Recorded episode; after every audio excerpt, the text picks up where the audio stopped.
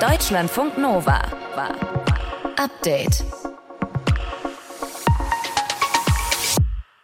Zwischen Norwegen und Deutschland soll es bald eine Pipeline geben. Erstmal für Gas, dann für Wasserstoff. Denn wenn wir bis 2030 aus der Kohle raus sein wollen, dann brauchen wir natürlich Alternativen. Ne? Wirtschaftsminister Robert Habeck hat deswegen heute eine Energiepartnerschaft mit Norwegen eingetütet. Also das Konkreteste ist, dass man eben eine Pipeline bauen will. Das wird derzeit geprüft, dass Norwegen dann über die Pipeline Wasserstoff liefert. Man sagt, 2030 kann das Ding an den Start gehen. Aber sehr viel konkreter ist es eben noch nicht. Das sagt unser Korrespondent. Mehr dazu gleich. Und dann hat uns heute noch eine sehr, sehr, sehr große Zahl beschäftigt. Oh ja. 26 Millionen US-Dollar. Was könnte man mit so viel Kohle wohl alles anfangen? Anfangen? Ja, ja, diese Frage, die geben wir mal direkt weiter an den Kölner Zoo. Der hat nämlich dieses viele, viele Geld geerbt.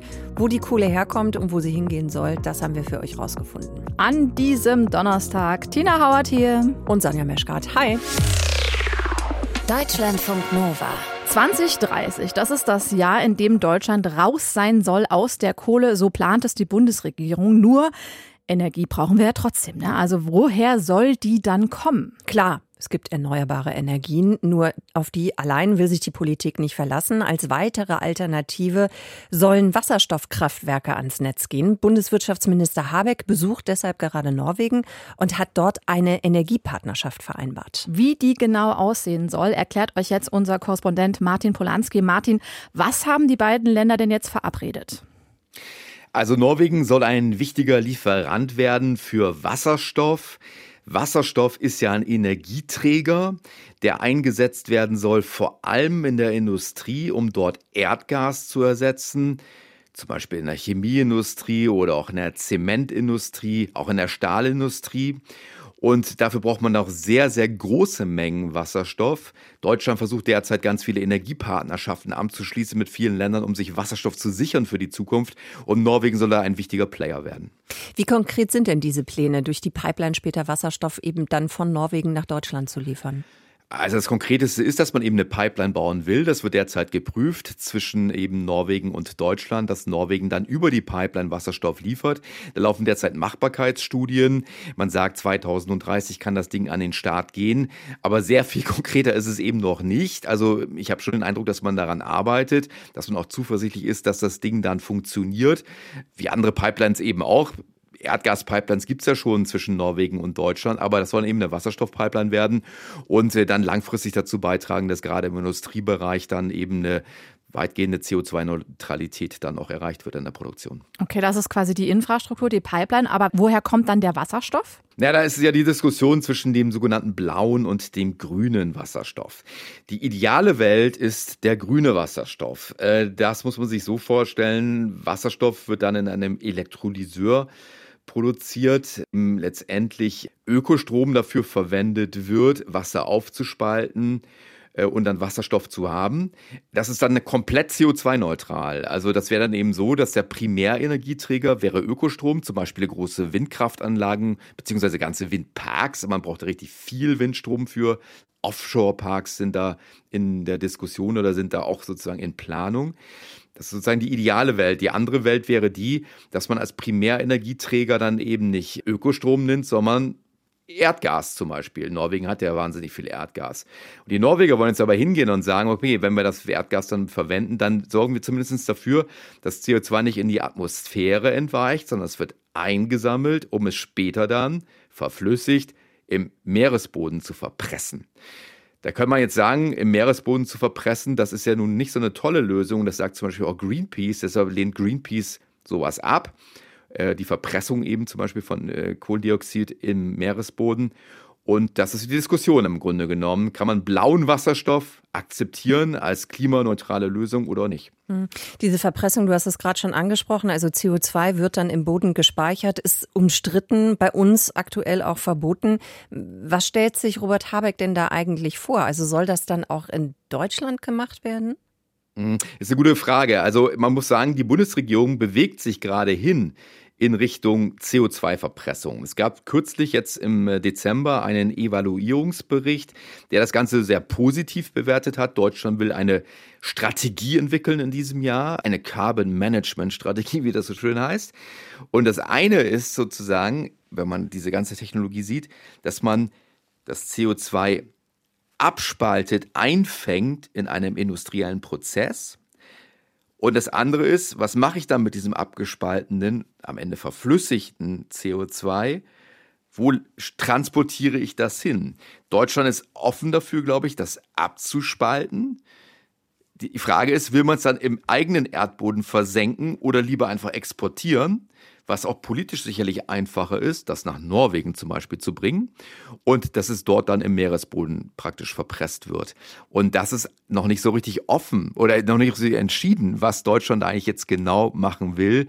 Ich glaube, politisch ist es am schwierigsten zu sagen, wir sorgen dafür, dass am Ende des Tages irgendwann im Jahr 2030 oder so an der deutschen Küste CO2 verpresst wird, dann sagt die Bundesregierung dann lieber, nee, exportieren wir das einfach nach Norwegen, dann sollen die das entsorgen, das ganze Zeug. Jetzt hast du ja gerade schon gesagt, äh, Deutschland sammelt so ein bisschen Zusagen ein beim Thema Wasserstoff. Wie wichtig ist denn die Kooperation mit Norwegen an der Stelle? Wie schätzt du das ein?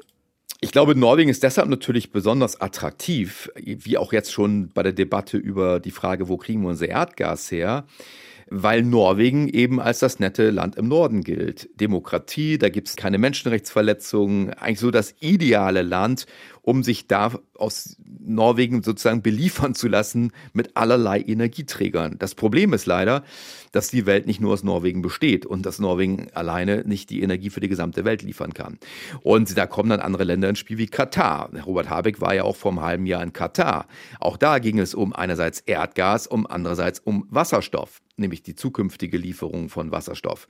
Und da wird man immer natürlich sagen können, also wenn ihr euch abhängig macht von Katar bei Energielieferungen, dann ist das höchst problematisch. Von daher würde ich sagen, Norwegen ist sozusagen das ideale Land, wenn man sozusagen die ideale Welt für die zukünftige Energieversorgung äh, besuchen möchte, die Energieversorgung in Deutschland. Nur leider hat Norwegen nicht die Mengen, um die ganze Welt zu beliefern.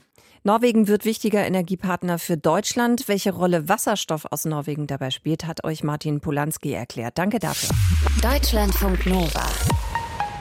Update. Wochenendausflug Mitte Family, da entscheiden sich viele gerne mal für den Zoo, ne? Elefanten gucken, Tiger, Eisbären, Pandas und so weiter und so fort.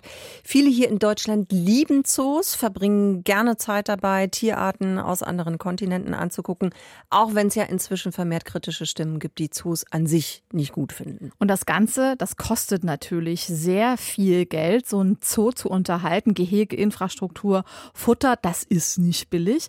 Ja, und da kommt dem Kölner Zoo ein Geldsegen ja bestimmt sehr gelegen. Eine US-Amerikanerin hat nach ihrem Tod dem Kölner Zoo insgesamt tatsächlich 26 Millionen US-Dollar vermacht. Ui. Minto Tran aus dem Deutschlandfunk Nova Team mit den Infos dazu. Minto, also wie kam es denn äh, zu der Spende? Die Frau ist gestorben, so viel wissen wir. Ja, genau. Also das war auch schon länger bekannt, dass Elisabeth Reichert, so heißt die Frau, ihr gesamtes Vermögen dem Zoo vermachen wollte. Und das hatte sie auch schon zu Lebzeiten versprochen, erzählt Christopher Landsberg, der ist Vorstand des Kölner Zoos. Wenn der Kölner Zoo etwas erbt, dann ist es in der Regel so, dass es meistens keine Verwandten oder Kinder gibt oder auch Menschen manchmal schon mal ihre Kinder enterben wollen. Das ist eigentlich im Grunde genommen immer die Situation.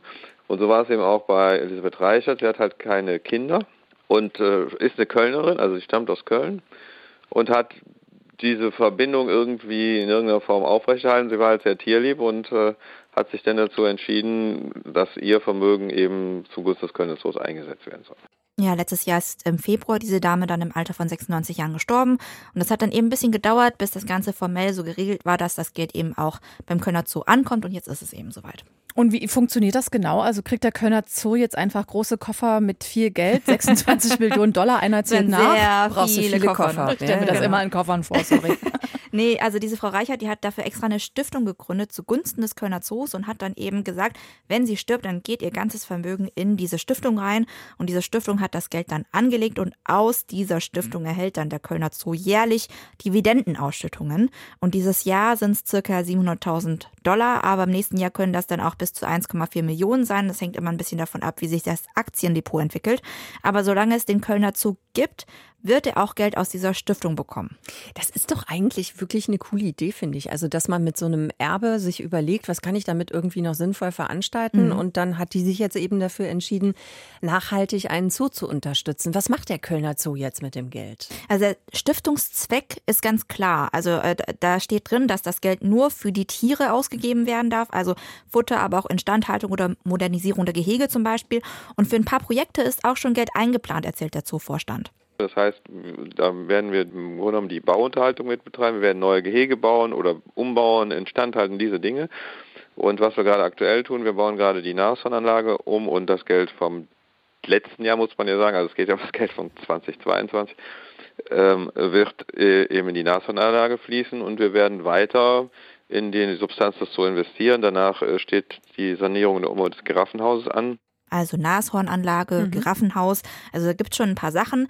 Ähm, und wegen des Stiftungszwecks kann man aber von dem Erbe leider jetzt nicht die Tickets direkt günstig machen oder so. Der Eintritt für Erwachsene kostet im Kölner Zoo momentan 23 Euro, für Kinder 11 Euro. Und ermäßigte Ticketpreise gibt es dann in Köln zum Beispiel für Studierende und Menschen, die Grundsicherung haben oder im Altenheim wohnen. Der Kölner Zoo profitiert seit diesem Jahr von einem zweistelligen Millionenerbe und zwar nachhaltig. Infos dazu von unserer Nova-Reporterin Mintu Tran. Danke dir. Deutschlandfunk Nova. Update. Sprache ist ja eigentlich immer im Wandel, auch wenn das manche nicht so sehen wollen, aber das ist schon immer so gewesen. Das bedeutet, Wörter verschwinden, ändern sich, bestimmte Begriffe werden ersetzt, heute nicht mehr verwendet. Einige tun das ab als ja, irgendwie Gender Gaga oder so, andere sagen nee, wenn wir doch wissen, dass zum Beispiel bestimmte Worte andere Menschen verletzen, dann nutzen wir die nicht mehr und suchen einfach nach guten Alternativen. Ein Wort, das dazugehört und bei dem auch eben immer noch darüber gestritten wird, wie man es nun verwenden soll, ist der Begriff Flüchtlinge. Viele sagen stattdessen auch Geflüchtete, machen wir hier auch bei Deutschlandfunk Nova. Jetzt meint aber das Flüchtlingshilfswerk der UNO, nein, lasst uns weiter Flüchtlinge sagen. Und darüber sprechen wir jetzt mit Ann-Kathrin Horn aus den Deutschlandfunk Nova Nachrichten. Warum meint die UNO, dass Flüchtlinge das bessere Wort ist? Ja, der Sprecher vom UNO-Flüchtlingshilfswerk UNHCR in Deutschland hat der deutschen Presseagentur gesagt, dass sie beim UNO-Flüchtlingshilfswerk äh, Deutschland das Wort Geflüchtete als abwertend betrachten und deswegen nicht benutzen. Und dass deswegen auch das UNO-Flüchtlingshilfswerk weiterhin Flüchtlingshilfswerk heißt und nicht Geflüchtetenhilfswerk oder so. Okay, also wir haben uns ja auch Gedanken gemacht, warum wir das Wort genau verwenden. Was ist denn sein Argument? Also warum ist Geflüchtete aus seiner Sicht abwertend? Ja, er sagt Geflüchteter, das ist so banal, weil wir alle schon mal vor irgendwas geflüchtet sind. Vor dem Regen, vor nervigen Leuten, keine Ahnung. Ne? Und Geflüchteter kann auch nach einem Straftäter klingen, der vor der Polizei flieht oder aus dem Gefängnis ausgebrochen ist. Er sagt Flüchtling, das ist ein eigener, geschützter und auch juristisch relevanter Begriff, weil es die Genfer Flüchtlingskonvention gibt. Und da ist definiert, was ein Flüchtling ist. Dann lass uns da doch noch mal genauer hingucken. Was steht da? Ja, da steht im Artikel 1, dass ein Flüchtling jede Person ist, die nicht mehr in ihrem eigenen Land ist und Angst hat, äh, dass sie in ihrem eigenen Land verfolgt wird, wegen ihrer Ethnie, Religion, Nationalität oder Zugehörigkeit zu einer bestimmten Gruppe oder wegen ihrer politischen Überzeugung. So steht das da und auf dieser Basis bekommen Leute Asyl. Und auch die Organisation Pro Asyl schreibt in einem Artikel von 2016, Flüchtlinge haben Rechte. Ne? Also wäre ein Argument für das Wort Flüchtling. Pro Asyl Asyl sagt außerdem, dass der Begriff Flüchtlinge auch mehr Geschichte hat als der Begriff Geflüchtete und auch schon früher bei Kriegen und Konflikten verwendet wurde und auch deswegen besser passt. Aber warum sind denn dann die Leute umgestiegen auf das Wort Geflüchtete? Na, es gibt auch Argumente gegen den Begriff Flüchtling. Zum Beispiel, dass er durch das Ling am Ende eher so verniedlichend und hilflos klingt und kleinmachend, also Säugling oder Feigling zum Beispiel. Einige Initiativen sagen, dass die Menschen dann eher wie eine Sache wahrgenommen werden und nicht als eigenständige Menschen. Im Lexikon der Bundeszentrale für politische Bildung steht zum Beispiel, Flucht ist ja nur ein Teil des Lebens dieser Menschen. Ne? Und beim Wort Flüchtling steht die Flucht so stark im Vordergrund. Aber bei Geflüchteter hätte man dann eher noch das Empfinden, dass die Menschen auch noch was anderes sind. Also Mütter, Väter, Köche, Lehrerinnen, keine Ahnung. Aber das UNO-Flüchtlingshilfswerk kümmert sich ja um Flüchtlinge bzw. Geflüchtete. Die müssten es doch eigentlich am besten wissen, oder? Nach denen müsste man sich doch richten. Naja, was die Begriffe angeht, haben Flüchtlingshilfswerke in Deutschland nicht alle die gleiche Meinung. Die sehen das nicht alle so wie die UNO. Das International Rescue Committee, auch ein Hilfswerk, sagt, dass sie bei sich das Wort Geflüchtete besser finden. Einige Hilfswerke nutzen beide Begriffe oder schreiben auch dazu, was am Begriff Flüchtling problematisch gesehen wird. Die Bundesregierung benutzt auch beide Begriffe. Ähm, einig sind sich die Organisationen darin, dass man auf keinen Fall Asylant sagt, weil das abwertend ist. Und die UNO sagt, dass auch wichtig ist, dass man zu Flüchtlingen nicht Migranten sagt, weil Migranten Menschen sind, die auch ohne Gefahr wieder in ihre eigenen Länder zurückgehen könnten. Also es gibt Worte, die passen gar nicht. Bei so Geflüchtete und Flüchtlinge, ne, die sind beide vom Grundsatz okay. Da geht es dann halt aber eher um sprachliche Feinheiten, würde ich sagen. Und wenn wir jetzt auf dem Punkt sind, die einen sagen so, die anderen so, dann habe ich große Fragezeichen. Gibt es denn Alternativen? Also wenn ich mich da jetzt nicht entscheiden will, gibt es irgendwas, was noch besser wäre? Hm, also schwierig. Pro Asyl sagt, eine weitere Alternative wäre Schutzsuchende. Aber das ist jetzt auch nicht perfekt. Da würde die UNO ja auch argumentieren, ne? wir alle suchen mal vor irgendwas mhm. Schutz und da ist der Begriff dann auch nicht besser als Flüchtlinge. Der Sprecher des deutschen UNO-Flüchtlingshilfswerks sagt, Flüchtling ist ein besseres Wort als Geflüchtete. Das sehen aber eben nicht alle Hilfsorganisationen so.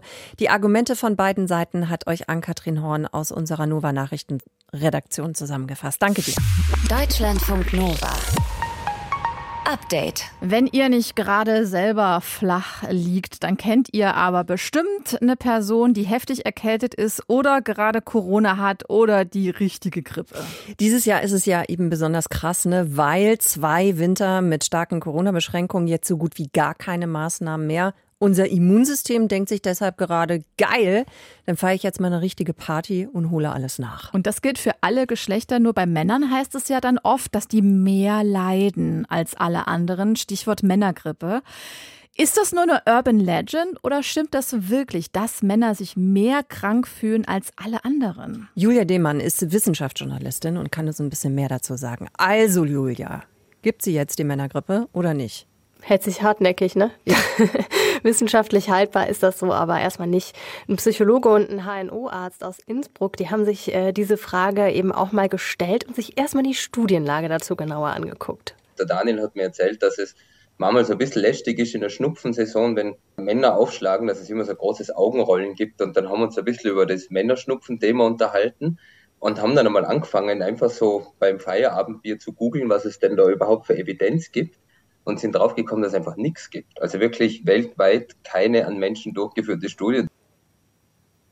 Das ist David Riedel. Er ist Psychologe und als Wissenschaftler an der Med-Uni Innsbruck tätig, wie sein Freund, der Hals-Nasen-Ohrenarzt Daniel Dejako. Und weil es keine Studie dazu gibt, haben sie einfach selbst eine gemacht. Ja, und das interessiert uns natürlich jetzt. Was kam da raus? Sie konnten nicht feststellen, dass unter den Studienteilnehmenden Männer stärkere Symptome haben oder mehr leiden als Frauen, wenn sie Schnupfen haben. Weder objektiv noch von der subjektiven eigenen Einschätzung der Person her.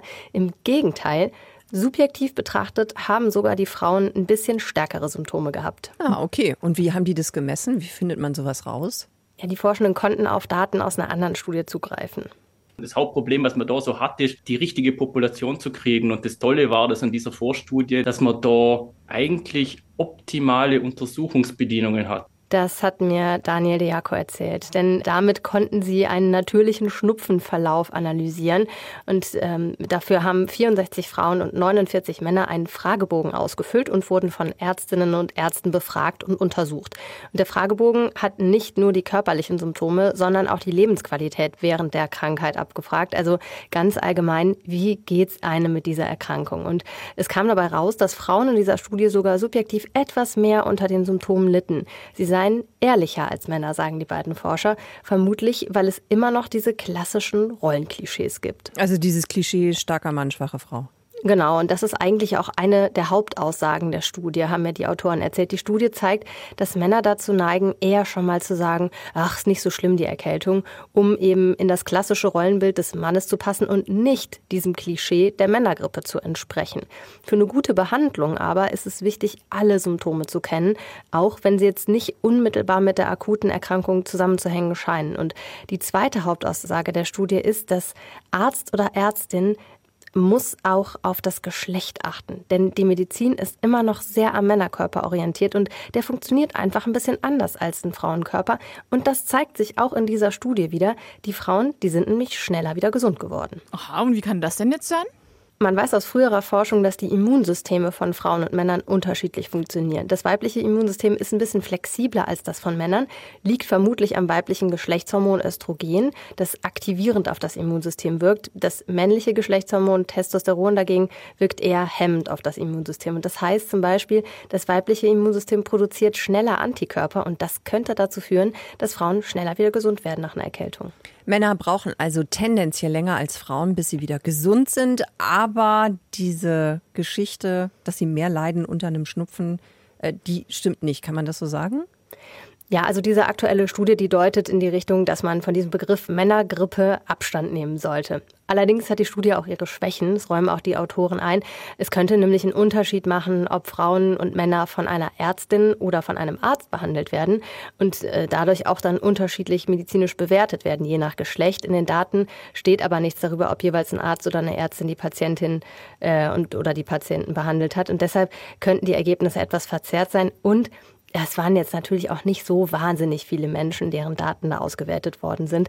Aber es könnte der Grundstein für größere Studien zu dieser Männergrippenhypothese sein. Unter Männergrippe oder Männerschnupfen versteht man, dass Männer stärker unter Erkältung leiden. Wissenschaftlich belegt ist das allerdings nicht. Es scheint eher so zu sein, als würden Männer und Frauen sich gleichermaßen krank fühlen. Frauen werden aber möglicherweise ein bisschen schneller wieder gesund als Männer.